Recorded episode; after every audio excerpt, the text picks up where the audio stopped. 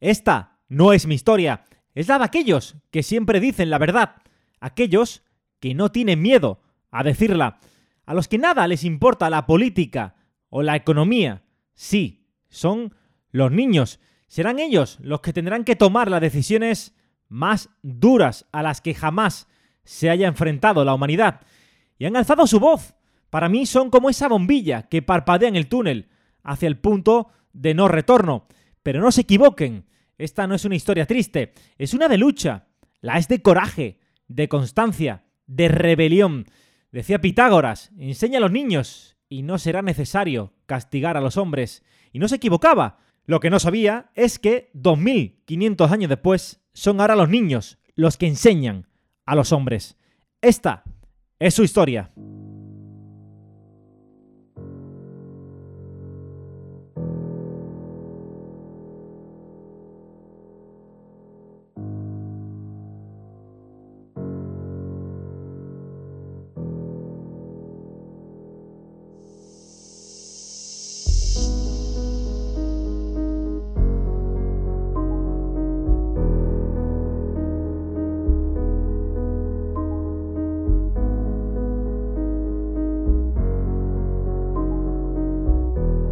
Septiembre de 2019. Faltan tres días para que tenga lugar la cumbre sobre la acción climática de la ONU. Sí, una de esas en las que una serie de políticos se reúnen durante largas sesiones para no terminar llegando a ningún lado, mientras durante toda una semana millones de jóvenes de 185 países y unas 3.000 ciudades alzaron su voz. Un total de 6 millones 6 millones de personas se unieron tras la misma pancarta para hacerle una petición a los políticos de todo el planeta. Cambien sus políticas. Un acontecimiento sin precedentes. Se trata de la manifestación climática más grande de la historia. ¿Se hubieran imaginado siquiera hace 15, 20 años a niños y jóvenes en la calle exigiendo cambios a los políticos? ¿A políticos de todo el mundo? De izquierda, de derecha, de centro, de los extremos? Yo sin duda no. No lo leí antes tampoco, en ningún libro, ni lo contemplé en ninguna película, pero cuando puse aquel telediario, lo entendí todo.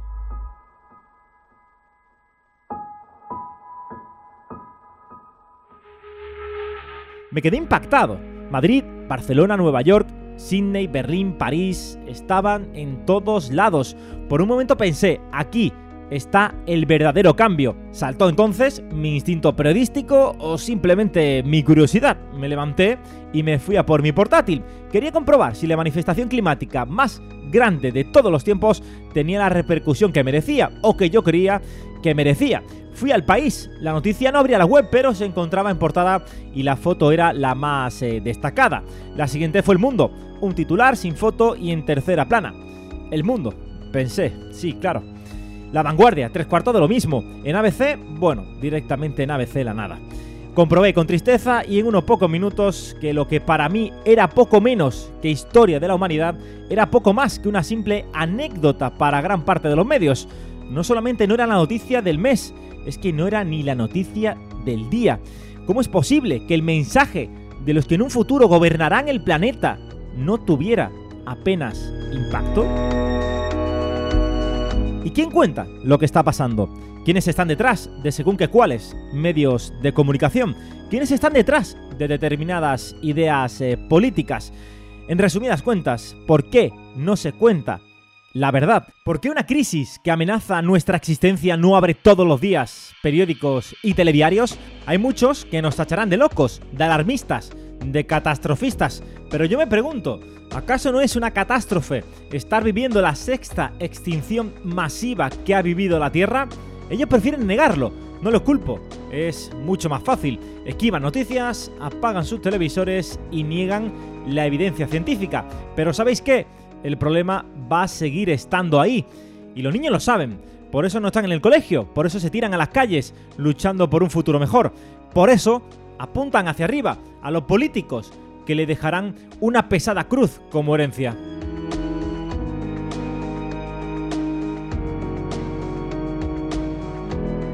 Así que voy a contar mi historia y espero que la vuestra en este podcast que tiene por nombre Emisión Cero. Mi objetivo no es otro que el de divulgar, el de aprender, porque como buena parte de vosotros desconozco muchas cuestiones claves en esta emergencia climática. Aquí, en Emisión Cero, vamos a hacer periodismo y vamos a afrontar esta emergencia climática como lo que es un problema de muchas caras a las que vamos a poner nombre. Mi nombre es Antonio García y espero que a partir de hoy me acompañen en un programa semanal en el que habrá noticias, entrevistas y reportajes sobre este nuestro mundo. ¡Arrancamos!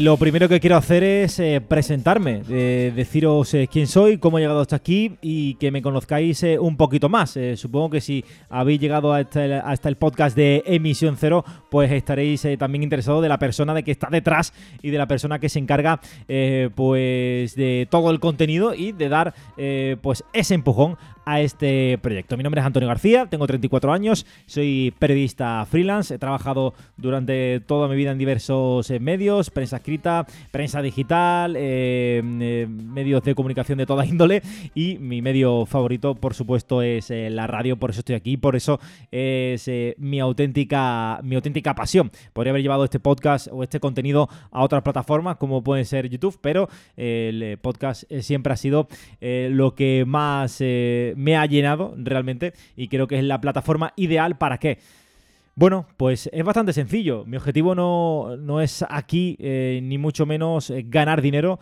Mi objetivo no es eh, conseguir atraer a empresas ni, ni nada por el estilo. Mi objetivo es crear comunidad. Mi objetivo es convencer, mi objetivo es llegar lo más lejos posible a, a, la mayor cantidad de personas posible. Y con eso, para eso, necesito vuestra ayuda, necesito que compartáis eh, la medida de lo posible, la medida de lo que os guste, si os gusta el contenido, por supuesto, eh, que hagáis llegar este, este contenido a las máximas eh, personas posibles, a personas de vuestro alrededor, por supuesto. ¿Por qué? Porque mi intención, solamente con un, mi objetivo, solamente con una persona que convenzcamos para que se una a este movimiento de emisión cero, pues con eso me dio por satisfecho. Y realmente ese es mi objetivo, no voy a decir que, obviamente, me encantaría poder eh, vivir de, esto, de contaros y, de, conseguir eh, llegar a cuanta más eh, gente mejor, pero sé que es un objetivo totalmente utópico e irreal. Mi objetivo simplemente es concienciar. Y para eso hay que trabajar y trabajar duro, hay que leer, hay que informarse, porque como yo como os digo, como, como os he dicho en la, presentación, eh, yo no soy ningún experto, eh, voy a traer expertos y ya os digo que estoy trabajando eh, mucho en ello, voy a traer a personas que, que saben de muchos apartados, porque entendemos el cambio climático como un problema medioambiental y realmente mi objetivo es haceros comprender que no, que no es medioambiental, obviamente las repercusiones son medioambientales y los problemas reales eh, se trasladan a ese ámbito, pero eh, las soluciones están muy lejos de ser medioambientales, ¿no? Eh, hay muchos apartados que quiero tocar, muchas cosas que quiero contaros, hacedme caso, que, vais a aprender muchísimo, porque yo estoy aprendiendo muchísimo en estas últimas semanas en las que he puesto en pie este, este proyecto. y, cada vez me cuesta más entender por qué los medios de comunicación realmente no, no dan más iba a decir, eh, bola, más repercusión, ¿no? A, todo, a todo esto que, vamos a hablar en Emisión Cero. Ya os digo que va a ser muy interesante. Hoy tenemos con nosotros a eh, Pere Joan, eh, miembro de Juventud por el Clima. Tengo que decir, eso sí, que esta entrevista la grabé hará unos meses ya, creo que es en el mes de, abril. Mm, lo pasa que no me ha dado tiempo a, poder lanzar el proyecto y me, tenía pensado que cuando pudiera dedicar tiempo realmente, eh, pues lanzaría esta entrevista. De todas maneras, este es un capítulo eh, especial, es un capítulo cero, en el que ponemos en contexto un poquito, que sepáis un poquito mi historia, como os he contado en la introducción, en esa intro, y bueno, contaros esta historia de rebelión de los jóvenes de todo el mundo que a mí me llegaron al corazón y espero también que os haya llegado a vosotros porque ellos son el futuro ellos son el futuro y, realmente eh, ellos son los que eh, van a cargar con las responsabilidades de, lo que pase en la, Tierra de aquí a las próximas eh, décadas. Así que antes de ir con la entrevista de, Pere Joan, que ya os digo que dice cositas muy interesantes, hablamos con él de, varios temas em, que desde luego son pues primordiales a la hora de la lucha del cambio climático. Eh, y a mí me ha llamado especialmente a decir una cosa, aunque seguro que lo, que lo veréis en la, lo escucharéis en la entrevista. Eh, pero antes, eh, y por ser el capítulo cero, me gustaría dar un pequeño, una pequeña pincelada de cómo va a ser el programa, ¿no? El programa va a ser, obviamente, va a tener pues entrevistas, vamos a entrevistar todos los días a alguien, por supuesto, que nos dé un poquito más información y nos pueda meter un poquito más en, detalle acerca de, todo esto del cambio climático. Eh, pero eh, también va a haber noticias y también va a haber reportajes eh, y va a haber pues, varias cosas, varios apartados que seguro que, os van a gustar. Así que lo primero que vamos a hacer es irnos al apartado de noticias para que veáis un poquito el formato y ya luego hablaremos con Pere Joan, que espero que guste mucho la entrevista. Antes de nada, os digo, os menciono, os eh, informo. Redes sociales, emisión Z, arroba emisión Z en Twitter, arroba emisión Z en Instagram. Bueno, en Instagram no hay arroba, pero bueno, buscáis emisión Z ahí nos seguís, si tenéis el placer ah, de, hacerlo, pues si no queréis eh, nos eh, seguís y eh, pues em, nos dejáis un like, pues la verdad es que yo encantado. no os entretengo más, ya me ha quedado bastante larga la, la, introducción. Vamos al lío, vamos al apartado de noticias.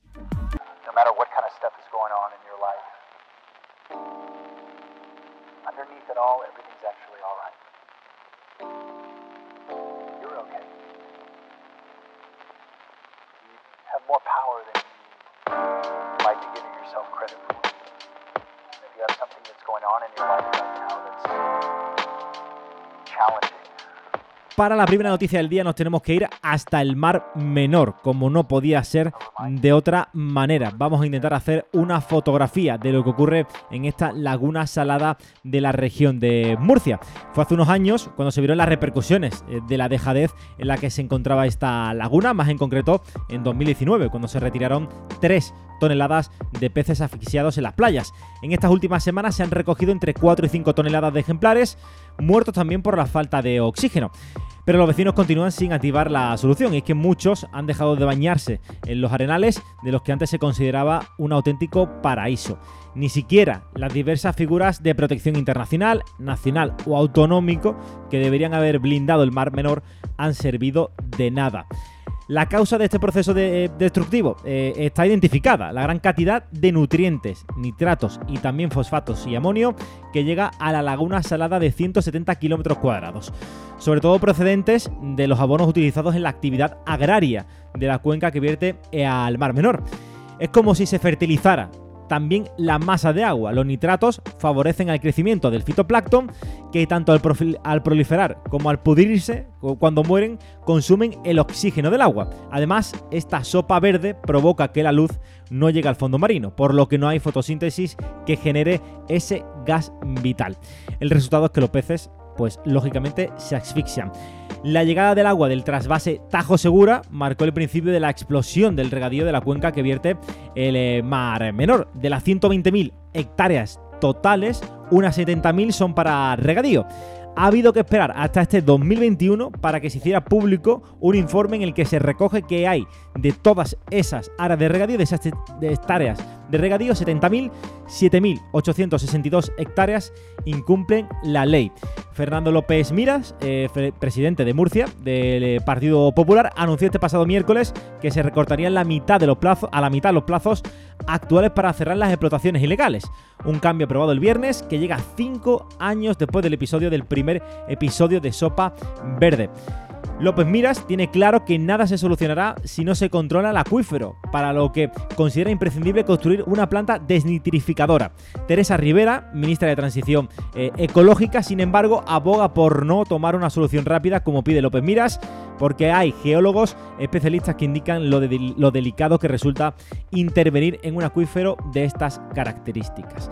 Lo cierto es que ecologistas, asociaciones vecinales y científicos llevan 20 años pidiendo a los diferentes gobiernos eh, que pusieran solución a los vertidos del eh, Mar Menor. Nadie les ha hecho caso y a nadie le interesaba en su día. Hoy en día vemos todas las consecuencias, sin peces, sin turismo y con un mar más muerto que menor. Quédense con los nombres de los culpables a la hora de votar.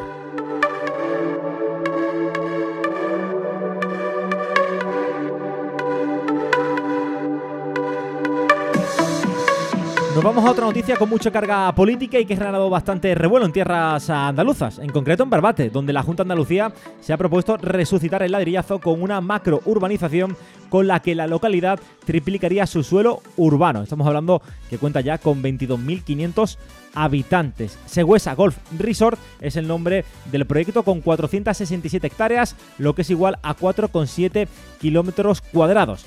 Esto es más eh, que toda la eh, extensión construida en Cádiz capital con unos 900 apartamentos, 400 habitaciones de hotel y más de 300 viviendas. La actual administración andaluza, ahora del PP Ciudadanos, la ha incorporado a lo que ellos llaman Unidad Aceleradora de Proyectos de Interés Estratégico de Andalucía, una oficina creada para agilizar sus trámites burocráticos. Es una de las casi 20 iniciativas que la Consejería de Presidencia pretende asesorar y acompañar en toda la región y entre las que se encuentran, por ejemplo, un hospital, varios parques empresariales, ciudades de la justicia u hoteles.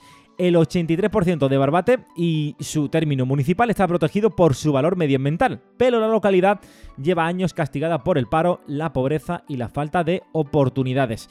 Quiero invertir ese dinero, dice Miguel Molina, alcalde de Barbate, en arreglar el pueblo. Por su parte, Juan Clavero, de Ecologistas en Acción, en unas declaraciones al país, aseguraba lo siguiente: el que va a un resort no va a pisar el pueblo. Nosotros entendemos la situación del ayuntamiento, pero ellos tienen que ver que deben tener miras de más de cuatro años. No pueden estar con el victimismo eterno de no tener nada cuando tienen otras oportunidades.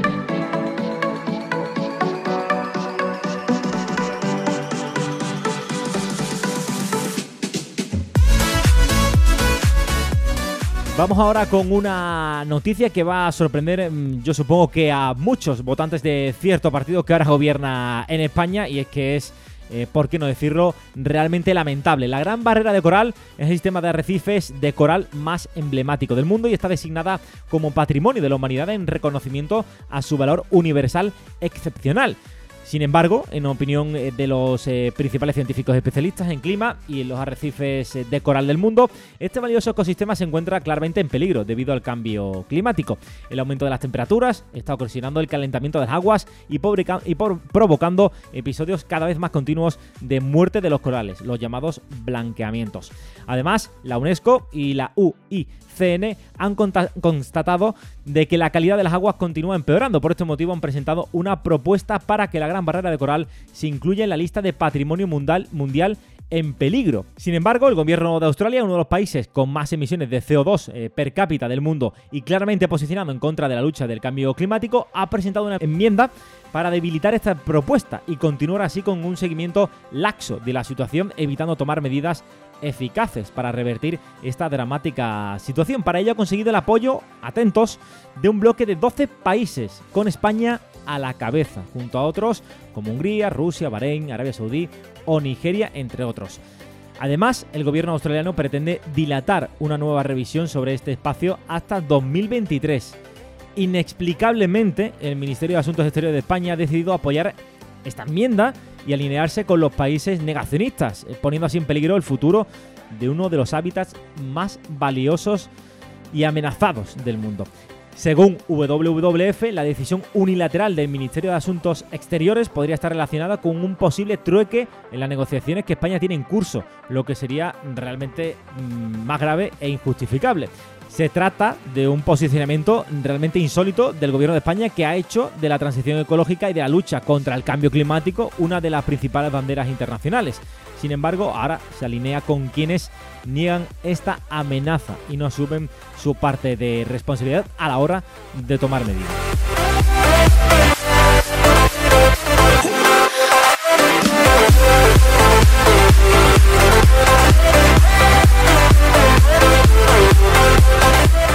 Nos vamos hasta el eh, de hielo, eh, y es que la pérdida de masa de los glaciares contribuirá a finales de este siglo a una subida del mar eh, cifrado entre 20 y 40 centímetros aproximadamente. Así lo explica Francisco Navarro, investigador de la Universidad Politécnica de Madrid, en un estudio publicado en Method Science Studies Journal. Una subida sustancial del nivel del mar puede provocar grandes efectos en las zonas costeras, como una mayor erosión del litoral e inundaciones en zonas habitadas que afectarían incluso a 680 millones de personas. La conclusión del estudio es que el derretimiento de estas masas de hielo supondrá en las próximas décadas cerca de la mitad del incremento del nivel del mar se prevé eh, que este aumento está cifrado entre el 47 y el 56%, provendrá de la pérdida de masa de los eh, glaciares. Hay que puntualizar que el incremento del nivel del mar se sitúa en torno a 3,6 milímetros al año, de los cuales se atribuyen no solamente a la pérdida de masa de hielo de los glaciares, sino también a la expansión térmica del océano. Actualmente el manto de hielo de Groenlandia pierde, más,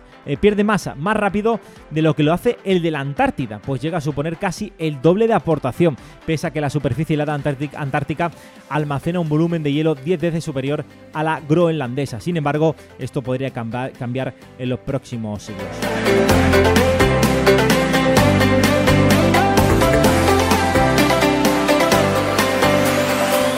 Como todo, no van a ser malas noticias. En emisión cero nos proponemos que la última de este apartado de noticias sea una noticia positiva, sea una noticia que albergue algo de esperanza. Y vamos con ello. Y es que un equipo de investigadoras eh, en el que participa el Instituto Mediterráneo de Estudios Avanzados llamado IDMEA y vamos con ello. Y es que un equipo de investigadoras en el que participa el Instituto Mediterráneo de Estudios Avanzados, llamado IMEDEA, ha demostrado que la invasión de la fanerógama marina tropical Alophila stipulacea, lo he dicho bien, puede tener un papel importante en mantener la capacidad de secuestro de carbono en el Mediterráneo en el futuro y ayudar a mitigar el cambio climático. Esta especie es propia del Mar Rojo y el Océano Índico y entró al Mediterráneo a través del canal de Suez gracias a su extraordinaria capacidad de adaptación térmica, ha colonizado el litoral este y centro del Mediterráneo, llegando hasta Sicilia. Según eh, Marins eh, Wesselman, primera autora del eh, trabajo, los resultados muestran que Alophila stipulacea llegó al, a Chipre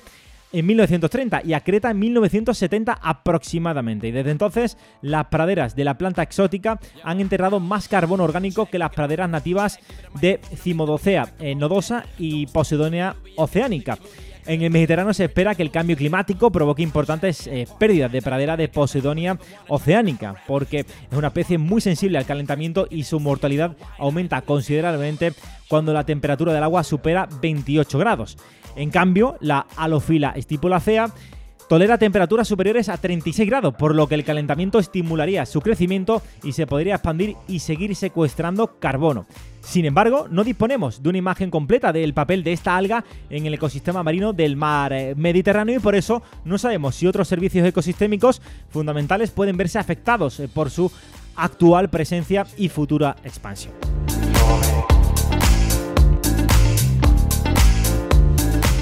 Y ahora sí, nos vamos con esa entrevista a Pere Joan de Juventud por el Clima.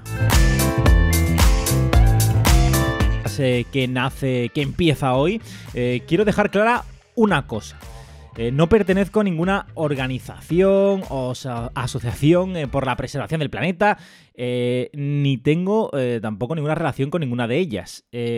tampoco me paga ninguna empresa y la verdad, este podcast lo hago exclusivamente casi por mí, eh, por aportar ese grano de arena que sé que de otra forma me sería imposible aportar, principalmente por trabajo y sobre todo por tiempo, eh, porque la verdad que eh, es muy complicado sacar tiempo hoy día con, tantísimo, con tantísimo trabajo.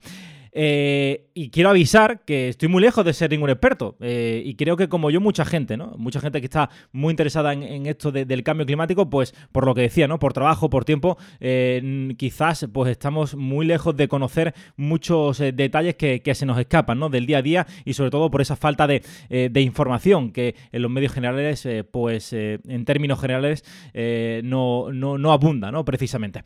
y qué mejor manera de aprender, digo yo, que la de aprender todo juntos. Y este es el objetivo principal del podcast, eh, como ya he repetido en otras ocasiones durante este primer programa. Y quiero dejarlo muy claro, porque lo considero fundamental para eh, seguir este proceso de, aprendizaje todos juntos. Creo que la mejor manera eh, de afrontar este problema que mm, no solamente nos atañe a nosotros, sino a generaciones futuras. Y obviamente, eh, con la temática de este podcast, de este primer programa, eh, cómo he querido enfocarlo, eh, sobre todo pues a las generaciones futuras y a aquellos que están peleando día a día porque cambien las cosas, pues yo creo que no podía tener mejor invitado que el que tengo hoy. Y tengo a Pere eh, Joan, eh, miembro de Juventud eh, por el Clima, que nos va a acompañar en este primer programa. Va a ser nuestro primer invitado y ya lo tengo al otro lado del hilo telefónico. Pere, ¿qué tal? Muy buenas. Hola, muy buenas, un placer. Y ser el primer invitado también doble placer. pues te digo que el placer es recíproco porque la verdad eh, ya escucharás el programa completo, pero eh, a mí, en cierta manera, en cierta parte, eh, esa pequeña revolución, o gran revolución, mejor dicho, que habéis realizado en estos últimos años, para mí ha sido, ha sido fundamental, ¿no? Y me gustaría, antes de nada, poner un poco en contexto a, a los que nos están escuchando. Eres miembro de Juventud por el Clima y me gustaría saber, en principio, y en rasgos generales, en líneas generales, quiénes sois y qué hacéis. Exacto, como ya he dicho, soy miembro de Juventud por el Clima, activista climático y generalmente el movimiento, eh, un poco así resumido, vendría a ser como un movimiento social principalmente ecologista, juvenil, eh, horizontal, es decir, que nos organizamos mediante asamblea y somos eh, horizontales, que lo llamamos nosotros. Y con esto quiero decir que no hay ninguna posición de poder de unas personas respecto a otras, sino que todos tenemos el mismo poder, la misma decisión y todos somos escuchados por igual. Y los miembros y miembros de, de nuestros colectivos generalmente somos eso, jóvenes principalmente y personas uh, preocupadas por pues por lo que le ocurre al planeta y concienciada sobre todo por la crisis climática y las consecuencias que tanto ya sufrimos como vamos a sufrir. Eh, ¿Cuántos sois eh, en España? Porque me consta que tenéis eh, pues muchísimos compañeros repartidos por todo por todo el país, ¿no? es verdad, um, tanto a nivel internacional que podemos encontrar en muchos países como a nivel español Ah, podemos encontrar diversos nodos. Ah, aquí en España ah, estaríamos conformados sobre una, yo diría una cuarentena, quizá más, pero sí que es verdad que ahora con el tema de la pandemia sí que quizá hemos perdido un poco más de protagonismo y de fuerzas, pero seguimos teniendo esa cuarentena o cincuentena de nodos. Eh, ¿Cómo surgió todo, Pere? Eh, me gustaría saber eh, de dónde de dónde nace todo todo este movimiento.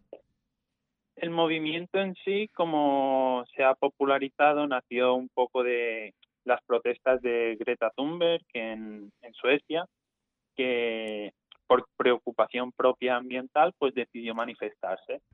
Luego esto se, se extrapoló, digamos, a, a otros países, se hizo la noticia y muchos jóvenes se sintieron identificados, sobre todo en zonas de, Europa como Países Bajos o Bruselas.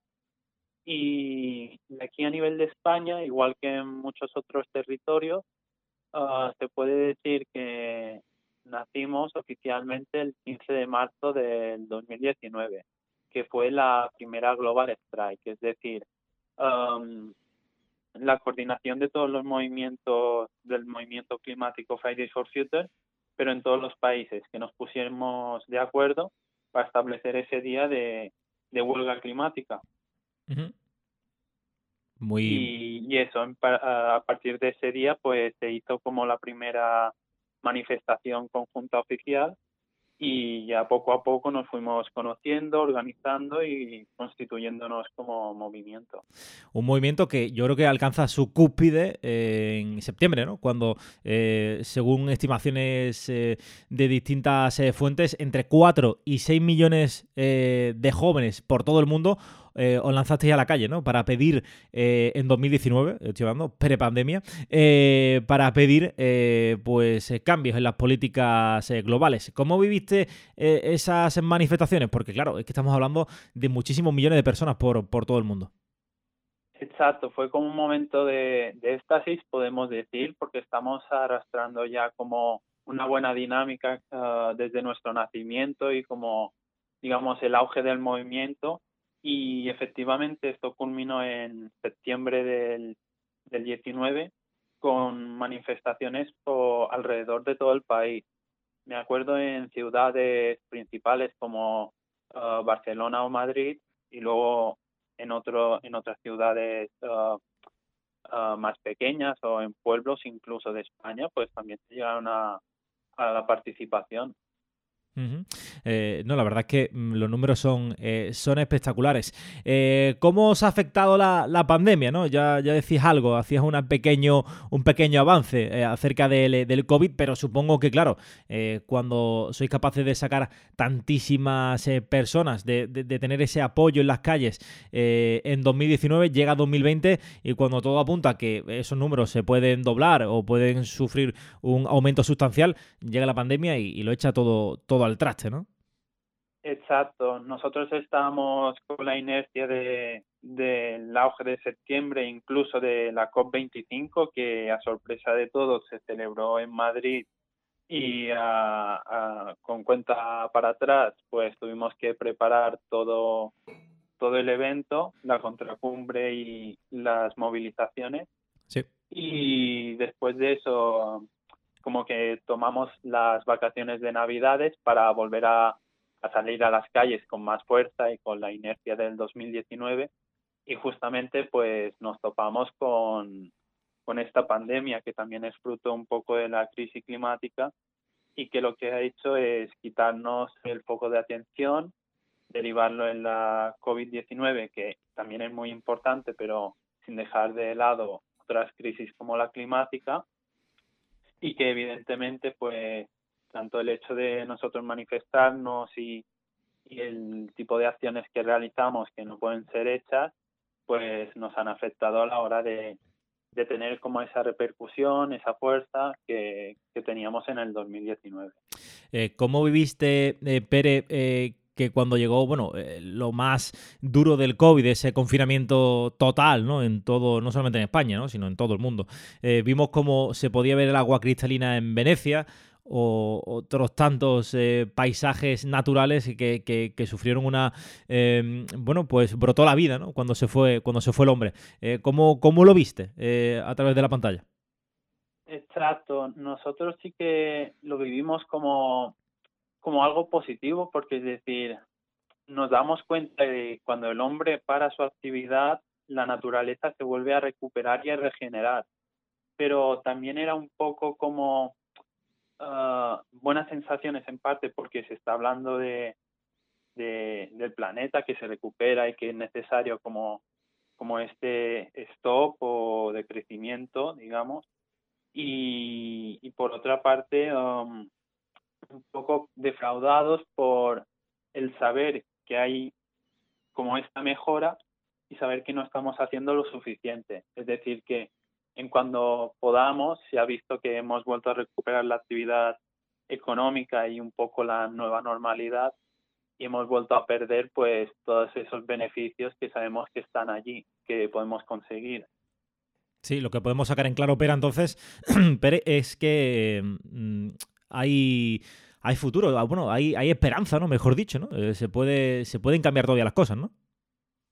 Exacto, cuando más tarde actuemos, peor serán, pero si, si ya podemos actuar de manera ah, contundente o de manera valiente, diría yo, pues sí que sabemos que que las cosas se pueden se pueden recuperar, en fin, pueden ir a mejor. Eh, me gustaría hablar, has sacado ya el nombre de Greta Thunberg, eh, me gustaría hablar de ella, me gustaría saber eh, cuál es tu opinión acerca de, no de la persona, ni de, ni de lo que ha hecho, porque bueno, supongo que, eh, que obviamente estás muy, enterado y que obviamente estás muy de acuerdo con, eh, con, todo lo que piensa y con todo lo que lleva a cabo eh, Greta, pero me gustaría saber un poco tu opinión acerca del personaje. Y hablo del personaje porque al lado, lo que es en torno a su figura se ha creado un evidente circo mediático y con muchas alabanzas, con muchas críticas. Eh, y no sé, me gustaría saber tu opinión al respecto.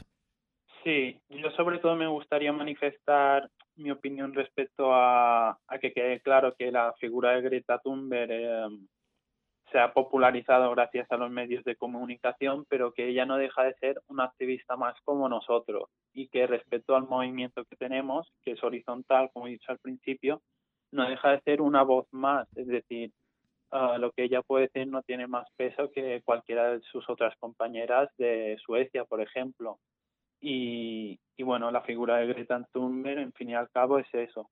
Uh, sí que es verdad que fue la pionera y como que la, la que nos mostró la, esta manera de, de actuar, de manifestarnos, pero se ha popularizado mucho su imagen y se ha creado como el icono de, como líder climática o del movimiento, aunque no sea así, que sea, ah, como he dicho, esta figura más con, con voz y voto igual que cualquier otra persona en el movimiento.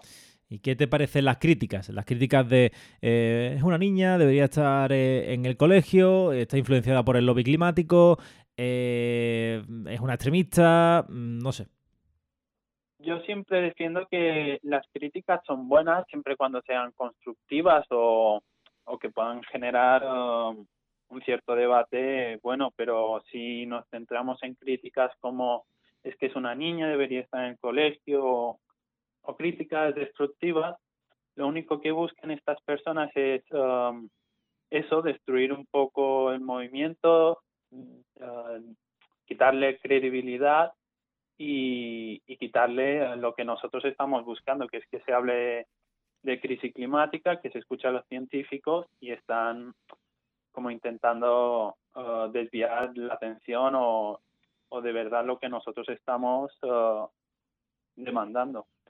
Yo creo que eh, pura, pura política, política, ¿no? En muchos, en muchos casos, ¿no? intentar, eh, pues, eh, llevar la atención a, a otro sitio para, para, sacar rédito de, de ello.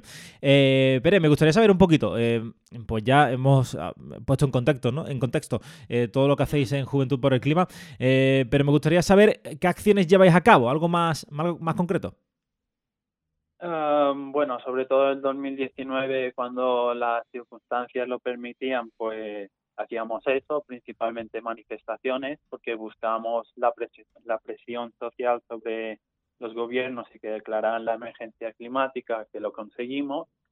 Ahora con la pandemia sí que es verdad que nos hemos visto más restringidos y sobre todo actuamos por redes sociales, pero incluso así um, no hemos querido olvidar pues pues nuestra nuestros orígenes digamos de actuar uh, y salir a las calles. Sí que es verdad que en dos ocasiones hemos tenido la oportunidad de de hacer las Global Strikes, que fueron el 25 de septiembre y el 19 de marzo de, de este año, y, y, seguir demandando, intentando um, intentando que no se olvide pues la emergencia climática y la crisis climática que siguen estando allí aunque quizá no se hable tanto.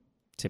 Eh, me gustaría ya en el plano más eh, personal, porque eh, uno de mis objetivos aquí en el podcast de, Emisión Cero es no solamente conocer, pues, como pueden ser organizaciones como la, como la vuestra, como Juventud por el Clima, sino también las personas que hay detrás de, estas organizaciones, ¿no? Es, pues, un poquito, quiero conocer un poquito cómo Pere llegó a ser miembro de, Juventud por el Clima, activista en favor del medio ambiente y, y cuál es tu historia? Pues al igual como la mayoría somos personas, no somos Superman ni cualquier cosa, aunque aunque se nos pueda viralizar como a Greta. y, eso, somos principalmente jóvenes. En mi caso yo soy estudiante de la UIP porque soy de Mallorca y eso, eh, la mayoría de nosotros sí que teníamos como esta conciencia previa y conocimiento sobre el clima y un poco los desastres que estábamos afrontando como sociedad. Y la verdad, con la aparición de, del movimiento de Fridays for Future, uh, yo creo que fue la gran oportunidad de poder uh, plasmar, por decirlo de alguna manera, nuestras inquietudes y poder hacer algo que antes no sabíamos que podíamos hacer. Y, y eso, en mi caso, yo me di cuenta con la primera Global Strike el 15 de marzo de 2019 y, y un poco con incertidumbre como lo afrontamos todos, intentamos como organizar una manifestación porque te encuentras al fin y al cabo que tú quieres, quieres sumarte a esta reivindicación del cambio climático y todo esto, pero te encuentras como, como solo y luego surgen como personas y no tenéis ni idea cómo afrontar, cómo hacer una manifestación, qué es una nota de prensa, qué es un manifiesto, dónde se tienen que pedir permisos para hacer una manifestación. Y, y nada, un poco eso, que somos personas que con el movimiento pues hemos ido aprendiendo a cómo ejercer nuestro derecho, porque es un derecho al fin y al cabo al poder protestar y reclamar unas condiciones de vida. Y, y poder actuar al fin y al cabo. Eh, no sé si te has encontrado, Pérez, con alguna, eh, alguna persona que haya dicho, bueno, que se haya quedado un poco extrañada con que formes parte de Juventud por el Clima, o no sé si has encontrado eh, algún tipo de animadversión al respecto, o cómo se lo tomaron tus padres, por ejemplo, este, esta, esta participación con, con Juventud por el Clima. Sí, fue como un poco de sorpresa porque en principio, bueno, en mi caso en mis padres se lo dije, ah, tipo va a haber una manifestación que estamos organizando entre unos compañeros de la universidad que nos hemos encontrado y creo que es importante pues um, sumarnos y, y hacer este tipo de, de acciones y poco a poco uh, el movimiento y mis padres pues como que al igual que yo lo fui asumiendo que fui formando parte de Juventud por el Clima, pues ellos sabían que en este caso su hijo pues estaba, ah, era cómplice de, estas manifestaciones que se están realizando en, la propia ciudad. y, de la misma manera pues muchos otros estudiantes que yo que sé, quizás se pueden pintar muchas veces con estereotipos o lo que sea, pero somos eso, personas normales y corrientes que nos puedes ver por la calle eh, haciendo la compra o cualquier cosa y, y que hemos tomado esta decisión de pues sumarnos a este movimiento. No sé si te has encontrado muchos negacionistas en tu, en tu franja de, edad, porque obviamente, eh, pues bueno, yo te saco unos cuantos años eh, y sí que mm, en, mi, en mi generación me he encontrado con eh, con mucha gente que, mm, que, no está de acuerdo con esto del, cambio climático, con la responsabilidad del ser humano en, en el cambio del clima eh, global. Eh, no sé si en la tuya, que yo espero y confío en que no, en que no haya tanto, tantos negacionistas, siga habiendo. Pues sobre todo en el ámbito más juvenil, que es en el que nos movemos, sí que es verdad que se nota que hay como más esa, esta conciencia ambiental, que ya desde pequeños, a diferencia quizá a generaciones anteriores, pues no existía. Y sí que es verdad que mm, es muy difícil encontrarse con alguien negacionista, pero incluso así ah, muchas veces vas a encontrar a alguien. Sí que es verdad que quizá no sea ah, negando directamente el cambio climático, sino negando algunas de sus consecuencias, como pueden ser uh, no es verdad que la temperatura esté subiendo o que el nivel de los mares tampoco suba o que crisis como la sanitaria no sean de la pandemia. Um, a veces son como negacionistas como un poco desinformados, digamos, que lo que les falta es uh, asimilar muchos conocimientos sobre cambio climático, como hacemos nosotros, y ver que realmente, pues eso, están informados de, de lo que es realmente y de lo que no es realmente crisis climática, pero ya te digo que no suele haber negacionistas muy habituales. Vale, vale. Eh, pues me deja más tranquilo, ¿eh? porque eh, yo sí que he tenido que, lidiar en mi generación con gente que, bueno, y hasta hace poco y en, distintas conversaciones, gente que no cree para nada en el, en el cambio climático, al menos. Incluso es muy difícil debatirles porque se estancan en su, en su pedestal o en su opinión y, y no se quieren salir de, de ella. Incluso muchas veces se da más más voz en, la, en los medios sociales o en los medios de comunicación, perdón, a, a este tipo de voces que no a, a las otras. Totalmente, totalmente de acuerdo. Eh, me gustaría hablar de la ley del cambio climático. Yo creo que ya hemos hecho una pequeña introducción, eh, Pérez, y toca, toca mojarse, toca ir, eh, toca ir al jaleo. Y es que mm, hace nada, hace unas cuantas semanas conocimos por parte del gobierno esa ley del cambio climático eh, que fue aprobada, ya os digo a los oyentes, vamos a analizarla más adelante, eh, eh, además con invitados especiales. Ya tenemos gente bastante importante con la que vamos a hablar acerca de este tema mucho más en concreto, lo vamos a desgranar al completo. Pero me gustaría conocer la, opinión de Pérez, porque habéis escrito un, comunicado a través de vuestra página web acerca de, de la ley del cambio climático y me gustaría que me expresaras tu opinión. Pues al igual que Juventud por el Clima, estamos desilusionados con esta ley de cambio climático, que sí que es verdad que, hay avance, que, es buena, pero es buena para hace 20 años, no para ahora.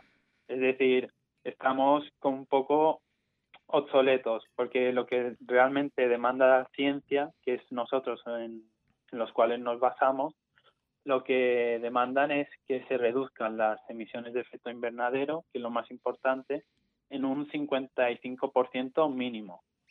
Mientras que la ley de cambio climático lo que está estableciendo es que se reduzcan uh, un mínimo un 23%, que ya, que ya podemos ver que no es ni la mitad de ambiciosa de lo que realmente se pide. Esto pues lo que va lo que va a provocar es que si realmente queremos evitar esta catástrofe, pues y no actuamos de forma valiente ahora, eh, los siguientes años, la reducción de gases de efecto invernadero o el esfuerzo para evitar que las catástrofes sean mayores va a ser el doble, más tarde será el cuádruple y, así constantemente. Es decir, todo el trabajo que no hagamos ahora, pues lo tendremos que hacer más tarde. Igual que como un examen de, de la universidad o de la escuela, como más tiempo dejes para estudiar, pues más difícil va a ser afrontarlo. Eh, sí, yo creo que eh, en, el, comunicado que sacáis en, la web eh, preguntáis al aire, ¿seguirán sus señorías del Congreso en sus escaños para entonces, para el año 2030-2050? ¿Y dónde estaremos nosotras? ¿Y dónde estará la generación cuyo futuro están arruinando? Y los territorios cuyo presente se derrumba por culpa de las prácticas extraactivistas y contaminantes de países como España. Es una gran pregunta. ¿Dónde estarán esos eh, congresistas eh, en el futuro cuando alguien tenga que, corregir estos errores que, eh, desde luego, han ido tomando los, em, los políticos durante estos últimos años? Yo ayer también escuchaba comentarios sobre la ley de cambio climático y uno que me llamaba la atención es la expresión un patadón para arriba, es decir, como que sus señorías, los diputados, han querido como quitarse esto de en medio y como ellos ya no van a estar eh, en el Congreso de Diputados o ejerciendo de política seguramente eh, para dentro de nueve años o para el 2050, pues como que lo vuelven a dejar otra vez para responsabilidad de las generaciones futuras y de aquellos que vendrán. ¿Cómo, cómo, se cambia, ¿Cómo se cambia esto? ¿Cómo se puede ayudar a, cambiar? Porque claro, eh, yo creo que el mayor arma que, tiene un ciudadano es eh, el voto, ¿no? Eh, Pérez, yo creo que ahí, ahí coincidimos, coincidimos todos. Pero em, me gustaría saber cómo, cómo hacer valer ese voto, porque muchas veces me, lo he planteado, ¿no? Eh, eh, ayer vi un, dato en Alemania, eh, una encuesta del gobierno de la CDU de Merkel, constató que el 50% de la opinión pública alemana cree que la prioridad del gobierno de Merkel, en plena pandemia, ojo, que estamos hablando de, en plena pandemia, esa prioridad debe ser la política climática. En España no sé qué porcentaje puede ser, pero desde luego ya te digo que el 50% no. Sí, exacto. Bueno, en general la, preocupación climática está allí, es decir, la gente ah, exige que, haya estos cambios, que es una preocupación más de la sociedad civil. Ahora mismo no sé con la pandemia cómo estará, pero sí que es verdad que el tema del voto em, muchas veces no, no acaba de ser útil porque dejamos siempre a dependencia de los partidos políticos que, que, hagan las cosas y muchas veces, como hemos visto, pueden mentirnos o pueden ser poco ambiciosos y ya no depende tanto de la ciudadanía. Por eso nosotros sobre todo actuamos con presión social, es decir, creemos que si uh, conseguimos ser muchas personas que, que realmente uh, se movilicen y demanden a los políticos, pues estos cambios se van a efectuar independientemente de, del partido político que sea. Sí que es verdad que aquí hay muchos factores, como quizá algunos partidos políticos que quizás son más ambiciosos o menos ambiciosos. Ah, esto cada uno lo tendría que mirar en su, en su programa electoral, pero por lo general, sobre todo en las elecciones anteriores de 2019, Ah, vimos que ninguno de los partidos políticos era lo suficientemente ambicioso ni se alineaba con las demandas de la ciencia, que era lo que nosotros principalmente pues exigíamos. Sí, es que eso lleva, lleva un análisis profundo, ¿no? Porque vemos como en países como, decíamos, Alemania, ¿no? Pero en Francia, en las últimas elecciones también ganaron un importante peso los partidos verdes, los partidos ecologistas, y en España, pues todavía ese, ese movimiento eh, no ha llegado. Y con el panorama político actual, eh, la verdad que, que, lo, veo, lo veo complicado, ¿no? Eh, me gustaría saber, Pere, si os ha contactado algún partido político.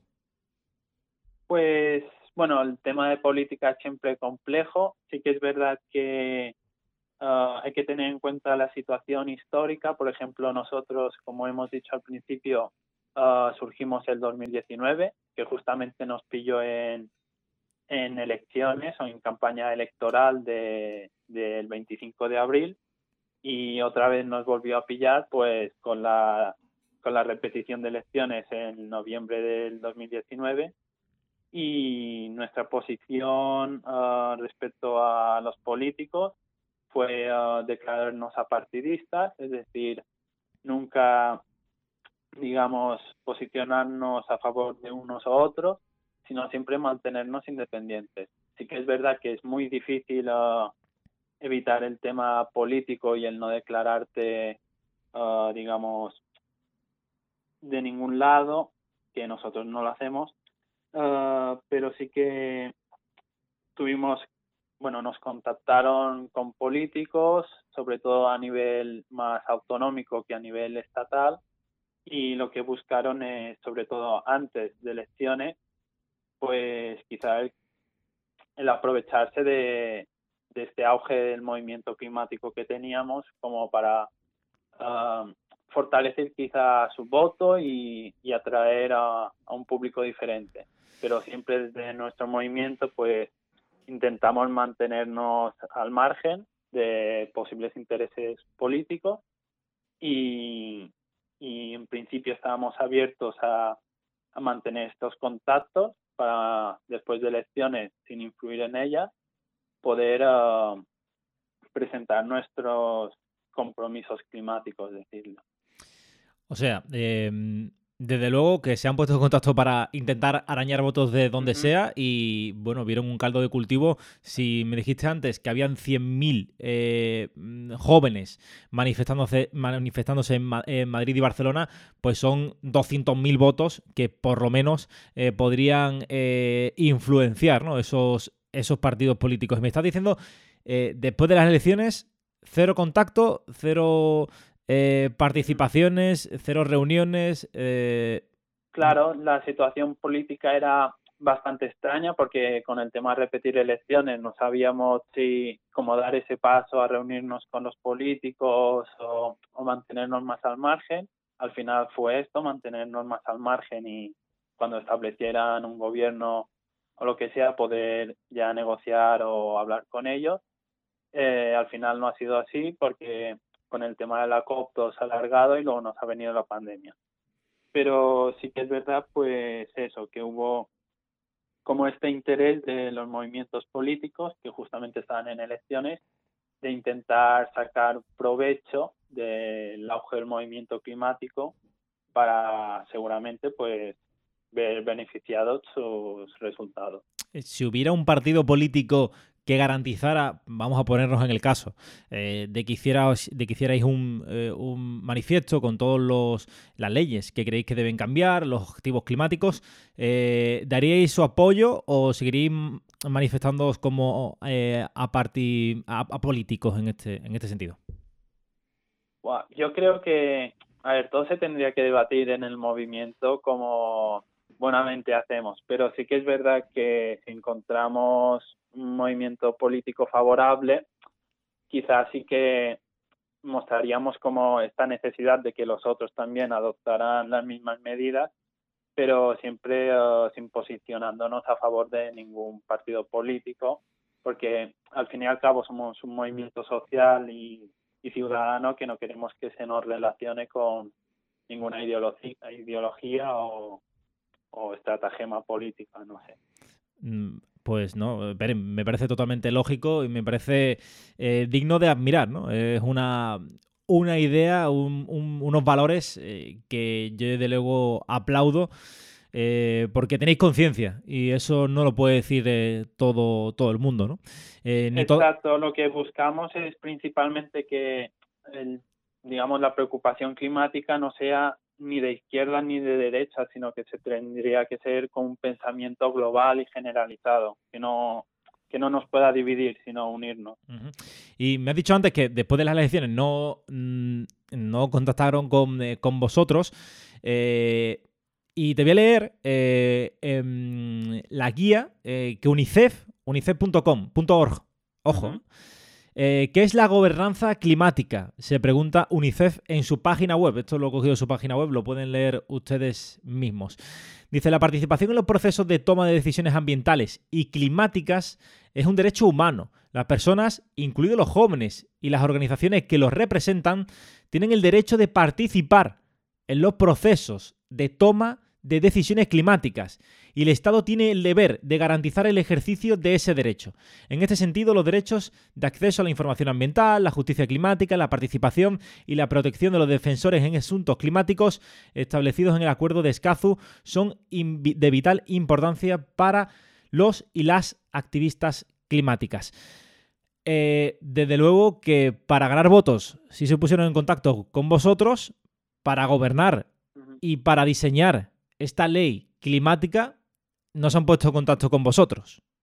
No, no han visto, no deben haber visto este interés ahora en mantener el contacto con nosotros o el vincular preocupaciones y, y eso no nos han contactado.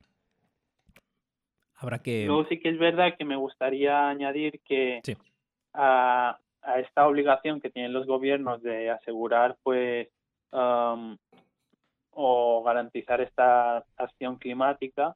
Ah, ha habido en, varios países, como recuerdo ahora en Holanda o en Francia también, que la sociedad civil ha demandado a, los gobiernos por eso, por inacción climática, y se ha llevado en el Tribunal Supremo de su país, incluso llegando a, ganar esta demanda y obligando a los gobiernos a tener más unas políticas más valientes. Sí, eso, mm, si no, si no recuerdo mal, eh, porque un día hablaremos también de, Greta Thunberg, de todo el fenómeno que, eh, que, ha causado, ¿no? De toda esta especie de, revolución eh, que, ha llevado consigo, ¿no? esta, esta activista, pues ella también ha conseguido ciertos cambios, ¿no? En su, en su gobierno y la verdad es que es digno de, analizar y de estudiar, que, que, sean capaces la sociedad civil de, de cambiar políticas tan importantes como la referida a, las, a las climáticas.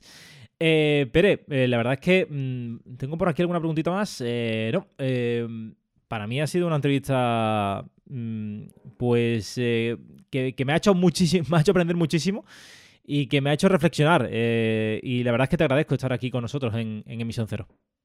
Nada, agradecemos pues eso, que se siga hablando de crisis climática, que no se, se olviden estos problemas y nada, decir que como movimiento climático horizontal pues estamos abiertos a la participación de toda la gente y eso es lo que buscamos, que se sumen a, la acción para presionar a los gobiernos y, y actuar también a nivel individual para revertir esta situación.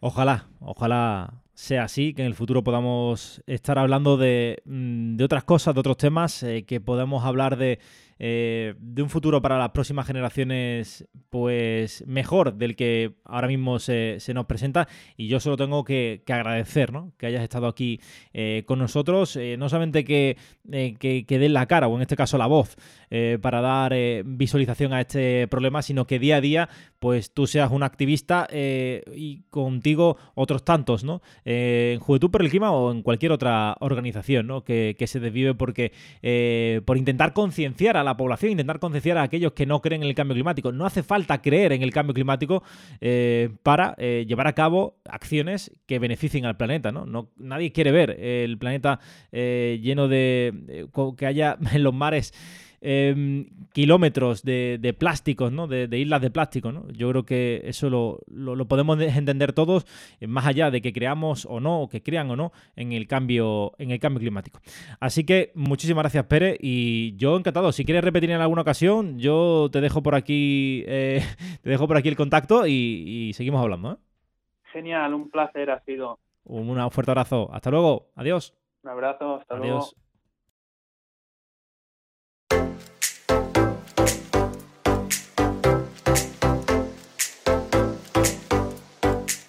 Y hemos llegado así al final de este capítulo cero de Emisión Cero. Espero que les haya gustado, espero haberles invitado a reflexionar, espero que hayan aprendido. Y espero ciertamente que si todavía eh, no creen en esto del cambio climático, pues se lo replanteen después de escuchar este podcast, porque como decía al principio, ese es eh, mi objetivo. Y espero sobre todo que les deis like, que compartáis, eh, sobre todo con aquellos eh, más eh, allegados.